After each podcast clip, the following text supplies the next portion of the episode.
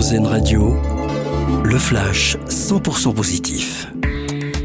Bonsoir à tous, c'est une première en France. La SNCF teste une nouvelle mesure anti-collision avec le gros gibier. Un dispositif testé sur un tronçon à Toré-en-Plaine en Côte d'Or. Le but, éloigner les animaux à chaque passage du train à l'aide d'éléments sonores et parmi les sons diffusés, des aboiements, des coups de fusil ou encore des cris de bêtes. Un tronçon test de 6 km a été inauguré ce jeudi. Avoir son nom sur le parquet de la plus vieille salle de basket du monde, c'est quand même la classe. Eh bien, c'est possible. Vous pouvez parrainer une lame du plancher de la fameuse salle de Trévise à Paris. La plus ancienne enceinte de basket du monde ferme ses portes pour 18 mois pour cause de travaux et votre parrainage permettra de participer à la rénovation de ce lieu mythique.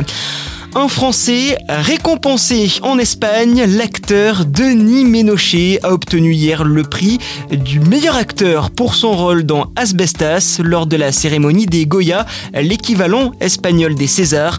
Au total, le film a reçu 9 récompenses. Et puis, on termine par un mot de biathlon. Julia Simon, sacrée championne du monde de la poursuite aujourd'hui à Oberhof. La Française de 26 ans remporte là sa première médaille mondiale individuelle de sa carrière. Voilà pour l'actualité positive. Très bonne soirée à l'écoute d'Arzen Radio.